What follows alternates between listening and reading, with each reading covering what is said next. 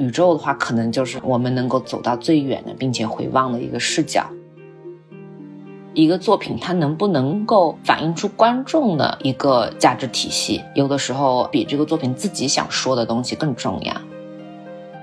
很多时候，人文主义或传统的文化里面的一个问题，在于我们面对科技的时候，我们认为问题是由科技所导致的。技术相关的作品，它其实也是基于我们对世界的一些认知，在这之上，我们创造了一种故事性的或者是体验美学的感受。大家好，欢迎收听今天的东腔西调。这一期仍然是大观天下志与艺术商业联名推出的艺术节目。那今天我们邀请到了一位很特殊的艺术家，他既是艺术家也是工程师，他就是麻省理工学院媒体实验室太空探索计划的艺术策展人刘鑫老师。这里面先简单介绍一下刘老师。刘老师是我的隔壁，本科在清华毕业的。那在一五年获得了罗德岛设计学院的数字和媒体艺术硕士学位。一七年呢，又获得了麻省理工媒体实验室的艺术与科学硕士。在这个节目中，我想请到刘老师，是因为他在一九年的时候做了一个非常有趣的事情，就是将自己的智齿射向了太空，由此引发了巨大的关注。所以今天我们就想请到刘老师，围绕他的一系列的作品，和我们一起来聊一聊如何让技术和艺术这两个看起来非常不一样的东西结合在一起。并且由此反思我们人类自己。那刘老师，其实最前面的我关注您的几件艺术品是脱离，就是您把您的智齿发射上太空的呃整个过程的那个影像作品，还有一个就是地表之下别无他物，是一个您利用废弃了的太空卫星去接收信号，然后将它的这个信号转化成图像给呈现出来。还有一件就是挖掘未来。是您今年最新的一件在阿那亚做的展览，是您将从太空上回收过来的土豆种子种在了阿那亚。那您的这一系列的作品其实都有一个很大的共性，就是它是直接和太空相关的。问您一个最直接制作的问题，就是您把智齿发上太空要分成几步走？首先，你要把你的智齿给拔出来。但是我首先说明一下，我不是为了这个作品把我的牙齿拔出来，是刚好创作之前一八年的时候，我智齿就是发炎了，然后就是去医院拔了出来。拔出来之后的话，它很完整，就是它拔出来之后，这个牙齿对我来说，它是一个很有意思的物件，因为它是身体的一部分，它是一个非常坚硬的骨骼。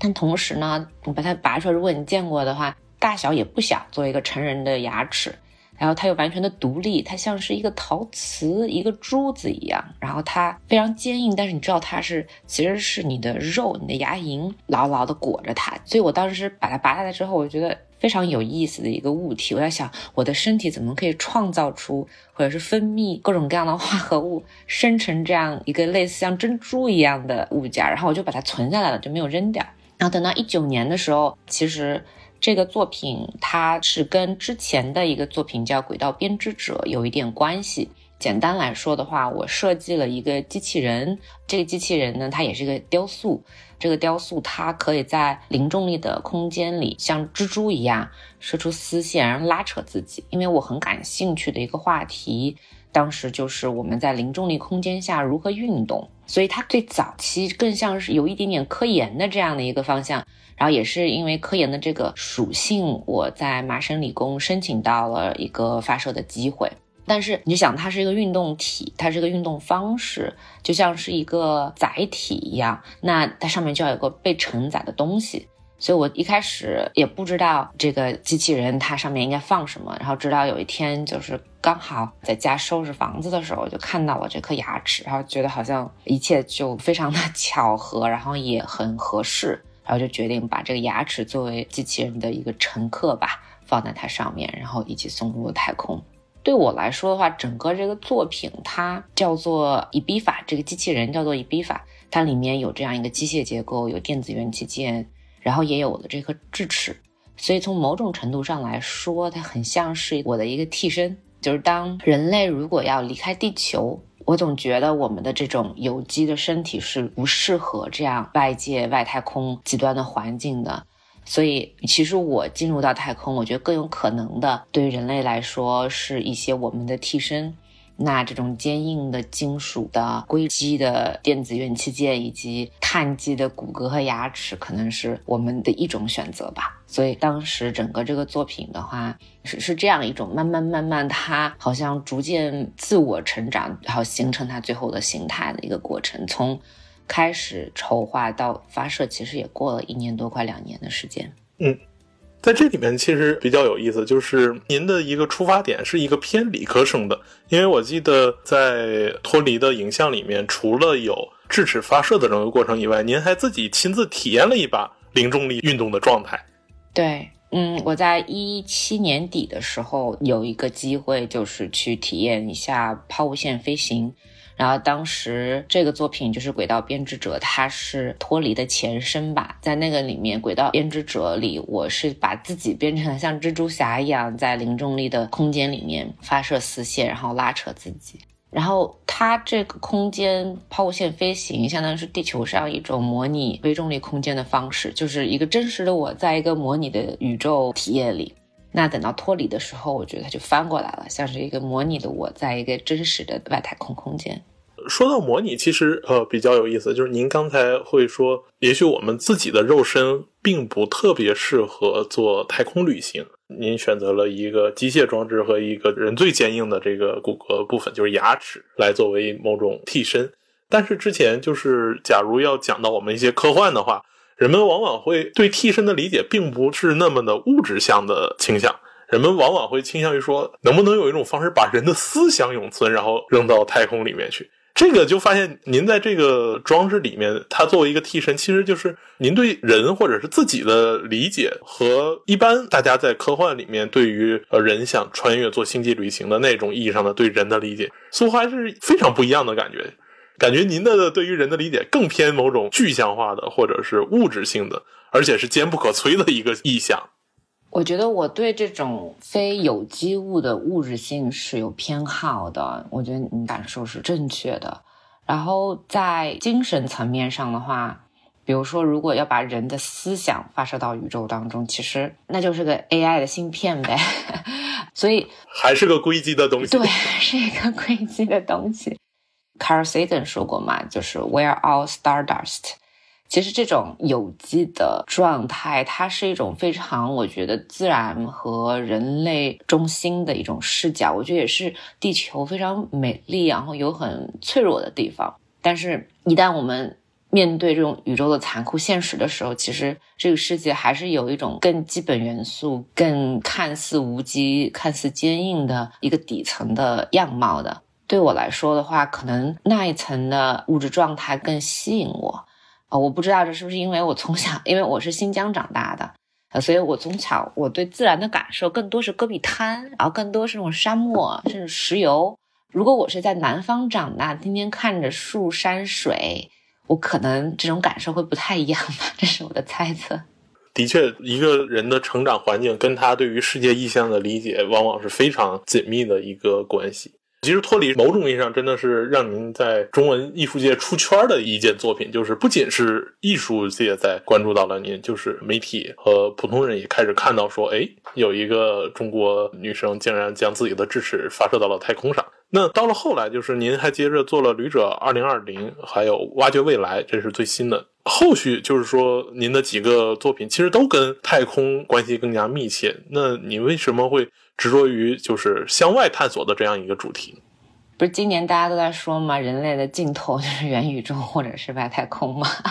我自己的话，在很多时候，其实创作过程它是一个向内的过程。这个听上去可能跟大家的感受有点冲突，但我觉得如果要往回看，如果要认知到自我的话，你必须要先迈出去，你要以一种回望的态度，就是你在自己的。空间当中，其实反而是最看不到自己的，这也是可能跟我现在求学啊，然后包括成长经历有关。像我从新疆到北京上学，然后再到美国，然后之后也许会去其他国家，这种不断的从自己生长土壤离开，然后再回望的过程，我觉得反而是我们能够意识到自己。到底是谁的一个很重要尺度吧。你需要这样的一个距离，然后再看待曾经的，或者是说你以为的那种全部的世界的样貌。宇宙的话，可能就是所谓的对人类来说，目前来讲，我们能够走到最远的，并且回望的一个视角。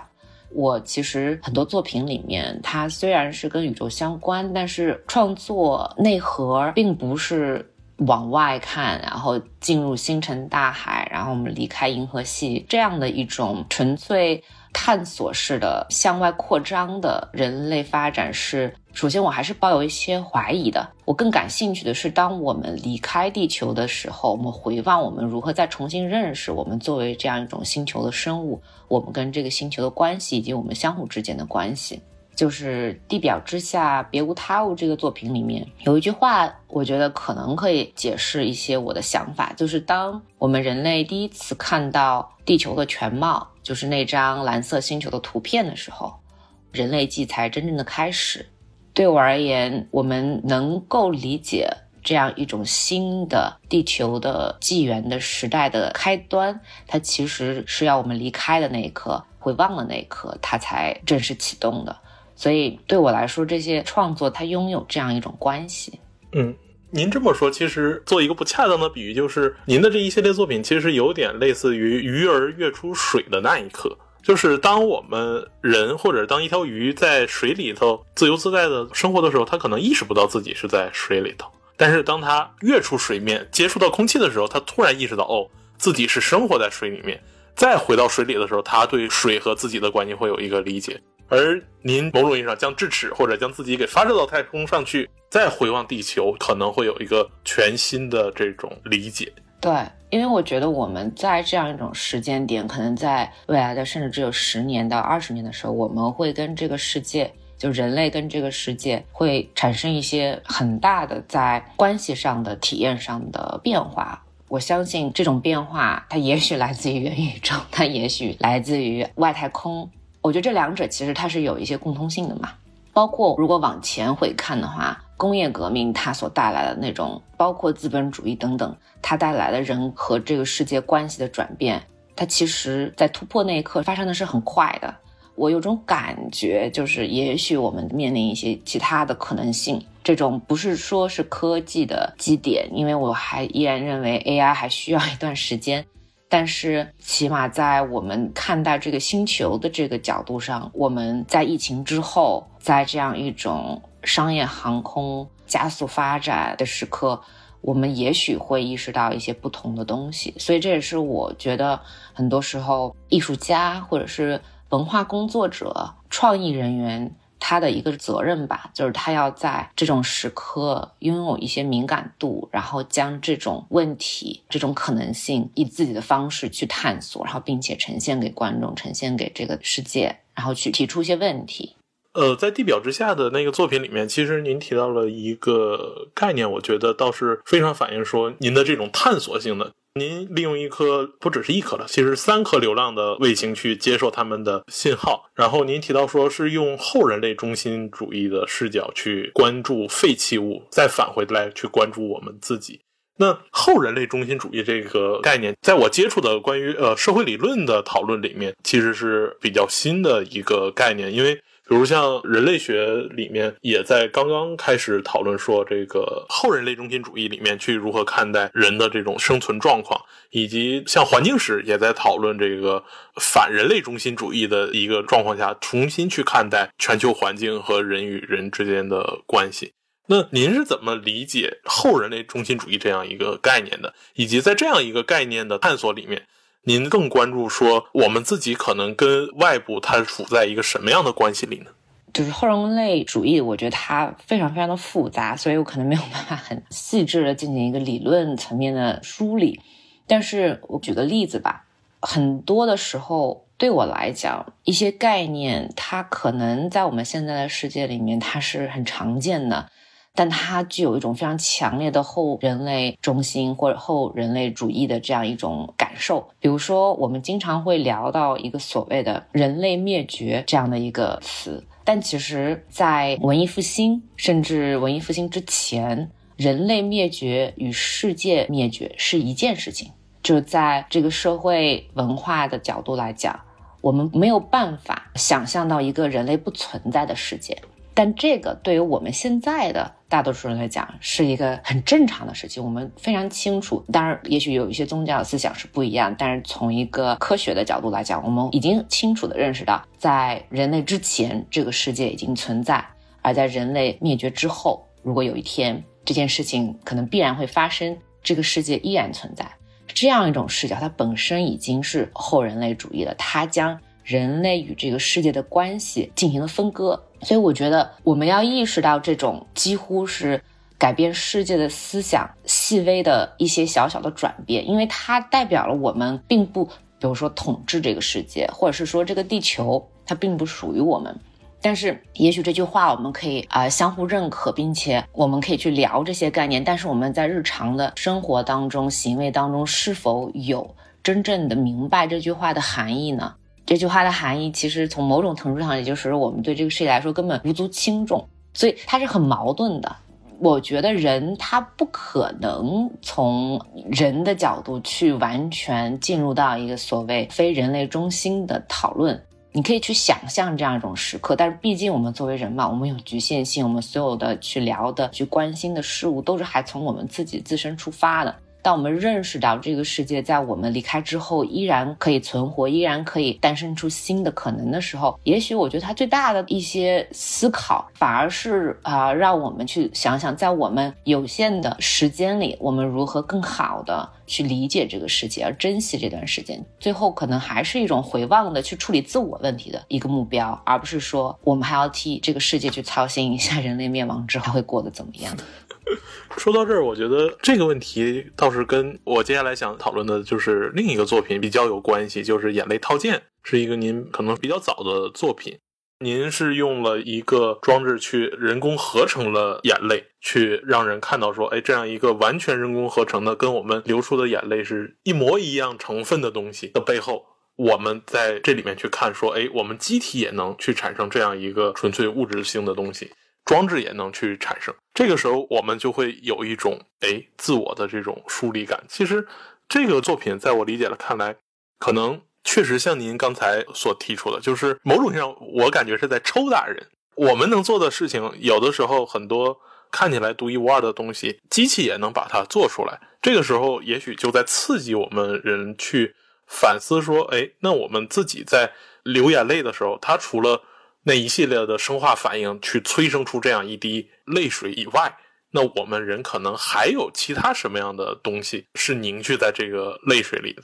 那您在做这个眼泪套件的时候，当时想的还有什么样的含义在里面呢？因为当时其实我做这个作品的时候，也是一个更多是提问的一个状态，因为嗯，就像你说的，如果我们可以完全的复制一件物品。那它是否跟它的原型还有任何的联系，以及它是否就拥有了这样的一种独立性？它其实非常存在主义嘛。然后我觉得现在包括生物科技去聊克隆，或者是说甚至我们要进入一个虚拟世界，我们如果把我们所有意识上传，那是不是我的这个肉身跟数字的我它之间的关系是什么？其实我觉得眼泪套件它所要去处理的问题是非常非常相似的。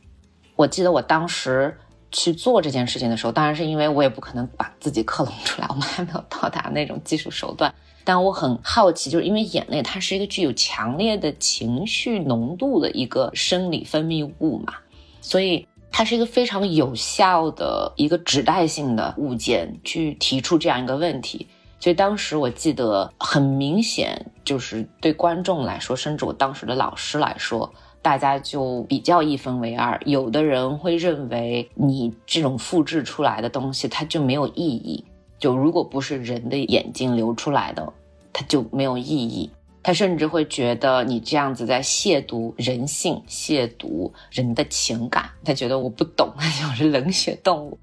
然后另外一些人呢，他会觉得他其实是一样的，或者他会甚至觉得你的这种不断的去。解析，然后甚至去复制这个过程当中你付出的努力，你去制作这个东西，它也是一种情绪上的劳动。我觉得很有意思。所以这个作品当时其实更多的是让我看到了很多不同的人的反应，反应给我，然后让我去重新去思考这样一件事情。那它跟真实的眼泪有没有区别？我觉得有，但是它能够给其他的人带来的情感上的体验，会不会也是有一定的浓度的？我觉得这个答案也是肯定的。所以当时像是一个实验，但是它又是一个表演。我觉得这是我当时，包括现在很多的作品，它的一个特征，就是我进入到它的时候，我可能并没有一个特别确切的答案，我是带着一个问题去尝试。在这个创作里面，然后并且其实也是我自己想要知道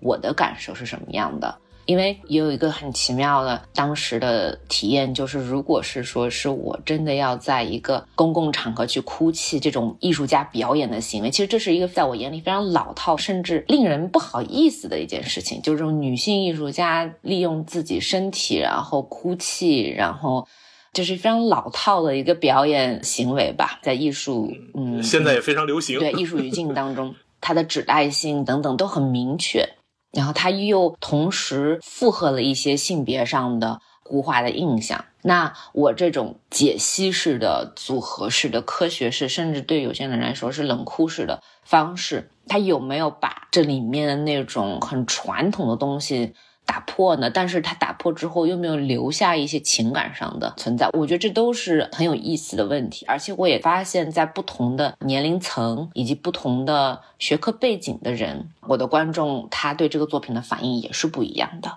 我觉得很重要的就是一个作品，它能不能够反映出观众的一个价值体系，有的时候可能比这个作品自己想说的东西更重要。嗯，其实这件作品呢。距离现在也有一段时间了，那我可能想对您做一个灵魂的提问，就是既然前面您通过这件作品引发的两方的这种不同的讨论。在我看来，可能归根到底有一个一致的问题，就是我们的情感世界跟我们的物理世界的边界是一个什么样的，或者说在哪里？因为我们会看到说，人通过生理机制可以产生眼泪，那机械也可以去把眼泪这样一个配方给调配出来。但是这个东西背后，反对的人说，可能说这里面还是有情感含义在的，人的这滴泪水里面是有情感的东西在的。但是表现出来的东西，它毕竟还是一个我们能看得到的、有明确配方的、有明确化学物理成分的那么一滴泪水。那您做这件作品也有一段时间了，您去怎么看？说我们人自身能够去通过生物化学反应产生出一系列的这样的具体的物理上的这种分泌物或者是结果，但是它背后又有一种情感性的东西在里面，这种边界。您感觉是在哪里？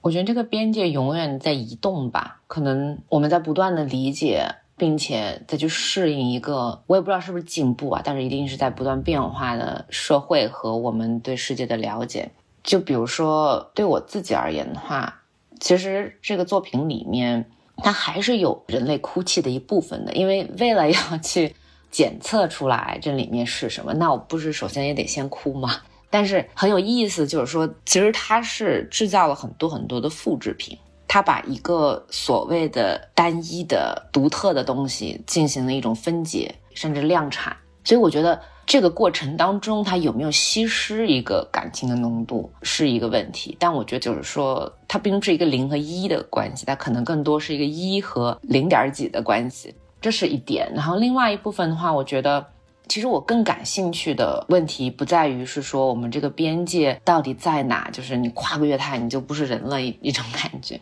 而是说当我们意识到这种边界的时候，以及这个边界在不断变化，由于科技，由于社会，我们如何再去保存自己觉得重要的部分，比如说。刚才提到，如果机器能够代替人去工作，那人不就是机器了吗？我觉得这是一种看待问题的方式。但另外一种看待问题的方式说，如果是说人做的工作都像机器一样，那也许是因为我们人自己被异化了。我们应该去做些别的事情，我们应该去像推进科技一样，去推进人自己的一种对自我的发现，对我们生活的感知力，对世界的一种好奇心。就我觉得很多时候，人文主义或传统的文化里面的一个问题，在于我们面对科技的时候，我们认为问题是由科技所导致的，因为科技在挑战很多我们曾经以为只有人才可以做的事情。但我觉得，我们是否有问过人自己？我们是否有在努力的去重新的、不断的去寻求人自己存在的意义？我们是否？在我们的教育体制当中，在我们的跟世界联系的方式当中，不断的去要求每一个人他拥有好奇心，拥有这种感知力，而不是说看到另外的他者，不管是科技还是机器等等吧，他们在进步的时候反而感到一种恐惧。我觉得它不应该是这样一种关系。嗯嗯。对这几件作品，其实做某种总结的话，的确正像您说的，其实促进了一个我们对于自我的反思，而且更重要的是说，在一个技术如此发达的状态下，其实您是一直在追求去询问说，作为人的那个特殊性的。人还能去做什么的这样一个未知领域的探索？因为毕竟在技术如此发达的年代，越来越多的事情似乎都在被替换掉，以至于我们在最新兴的这个元宇宙的这个途径里面，大家越来越感觉自己可能在现实的物理世界最终会沦落为一个像《黑客帝国》那样的电池人。就大家只需要在物理空间里面去维持自己的吃喝拉撒就好了，一切的精神性的活动在技术发达条件下都可以放到元宇宙里面去做各种各样的翻腾。那这种技术的过度进步，其实某种意义上是大家对自我的一个担忧，就是什么样的东西会把我们替换掉，最终替换成说，哎，有一个无法用技术替换的，也许那是我们人自己。但是科幻作者往往会对这件事比较持悲观态度。啊，替换来替换去，发现可能是思想是无法替换的。但是思想，假如给它上传到前面说的硅基芯片里面，可能又纯粹的我们的肉体就变成了一个电池人而已。那总结，其实您的几个作品来说的话，对于技术和人的这样一个关系的思考和对时代的思考，其实是贯穿其中的。您的作品又有一个在我看来非常大的特点，就是因为您毕竟也是理工科出身的一个艺术家，现在既是工程师也是艺术家。那您的整个的艺术作品，其实和我们传统意义上去看的艺术作品，在表达形式上有着非常大的差异。因为对于普通人来说，可能绘画、雕塑。顶多到建筑，可能这已经是大家对于艺术的一种固化的印象。在额外的情况下，大家可能会对非这些形式的东西作为艺术品会有一个怀疑。那您是怎么看您用的这一系列的技术手段和您要做的艺术表达之间的一个关系呢？或者换一种方法说，就是您是怎么让技术去言说艺术，或者说让技术去表达艺术呢？我觉得，比如说，让我们聊到绘画，聊到雕塑。它其实就是视觉艺术，比如音乐，它就是声音艺术。技术的话，在这里很多时候，其实我的作品它还是属于视觉艺术，是因为它的呈现方式或者沟通方式是一种视觉感官的体验。但同时的话，技术本身它有两个方面吧，在我的作品里面呈现。一部分是本身的一个工艺性，就是你去制作一个东西，它本身用到了一些技术的手段，这是一个部分。然后这个部分的话，我觉得很多视觉艺术家已经做得非常好了，甚至我们可以看到我们现在所看的 IMAX，然后 VR，然后什么 4D 影院，这些都是技术工艺之上我们可以体验到的新型的一种视觉的刺激等等。这是一种技术在艺术领域的运用，它其实更多是一种工具吧。然后我也会用，因为我觉得我对这种东西很感兴趣。而另外一部分，我觉得更重要的是，技术它并不是以一种工具的方式而存在，它是以一种思维方式，或者是说，它其实是以一种更底层的价值体系，甚至是知识体系的方式来作为一种语言性的叙述。为什么这么说呢？因为当我们去进行艺术创作的时候，比如说我们看到花卉、看到河流，我们所体验到那种视觉感受，关于自然的感受，它是来源于我们长期的一种审美训练。我们看到技术相关的作品的时候，它其实也是基于我们对世界的一些认知，在这之上，我们创造了一种故事性的或者是体验美学的感受。比如说，我们提到把一个作品发射到外太空去，你可以去写一个科幻小说，然后虚构这样一个故事，你也可以去真实的做到这件事情。它给观众带来的，包括给创作人带来的这种体验和审美的经验，我觉得还是会有很大的不同的。那这里面的话，不仅是包括真实和虚构的关系，也有一部分其实是我们感受到技术本身，或者是说某一种科学或者理论，它能够给我们带来的意识形态上的一种刺激。这种文化上的冲击，它其实，在比如说商业领域啊、科学领域已经很常见了。经常大家可能互相转发一个什么新发现呐，然后什么新公司啊，等等等等。那它其实所带来的冲击，我觉得不仅是科技，它其实也是文化的。它引发一种对话，它引发大家的一种思考，开始怀疑很多东西。那这样同样的思维方式和逻辑，它其实跟艺术作品有的时候去想要完成的事情是重合的。包括很多时候，艺术家，比如行为艺术家，他希望去解决的问题是跟，比如说人文历史更加相关。我这里的话，只不过是把这个纯粹的人文历史更拓展到了一个更大的，包括媒介的，包括科技的这样的一个语境之下。所以回到你最开始的问题，我觉得艺术家其实可以是说做了很多关于科学的讨论，然后但是他其实可以以一种纯粹的绘画的方式去呈现这个作品。但是如果这个艺术家他对科学科技的理解，足够深刻，这个作品其实可能在科学哲学层面上的意义是比一个纯粹只是用一个新型的科技的工具去创造一个很美、很好看的一幅画或者一个动画的艺术家还要更加与科技相关。所以我觉得这种评判方式它是不太一样的。时间也差不多了，就想问刘老师最后一个问题，就是刚才咱们聊了这么多，其实某种意义上，相当层面上是一个自我反思式的，而且是带有一定理论色彩或者是哲学色彩的一个剖析。假如回到现实中，就您个人的这个爱好或者是取向来看的话，同时有一个 AI 加元宇宙的图景和另一个冲向太空的图景。两个不同的这样一个新技术摆在您的面前，您可能更偏好哪个？更愿意勇敢的尝试哪个？或者说，有一天马斯克把他的脑机接口做的商业化很成功，同时他的太空旅行也非常的呃商业化普及也非常成功，您可能会愿意优先尝试哪一个？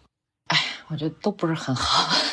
都有点抗拒，都有点抗拒，因为我觉得他们两者在我的理解当中，它其实都是要求你抛弃你自己的身体，抛弃你现在作为人的体验的。但是呢，我虽然是九零后，但今年也三十岁了。我在想，我的孩子，甚至是说千禧年之后的那一代人，他们对这种东西的感受会更直接，他们可能根本不会有这种纠结。就包括像现在对我来说，我对数码产品的这种适应能力还有舒适程度，跟我的父辈那一代是天壤之别的。甚至他们就不能接受我们为什么要盯着手机，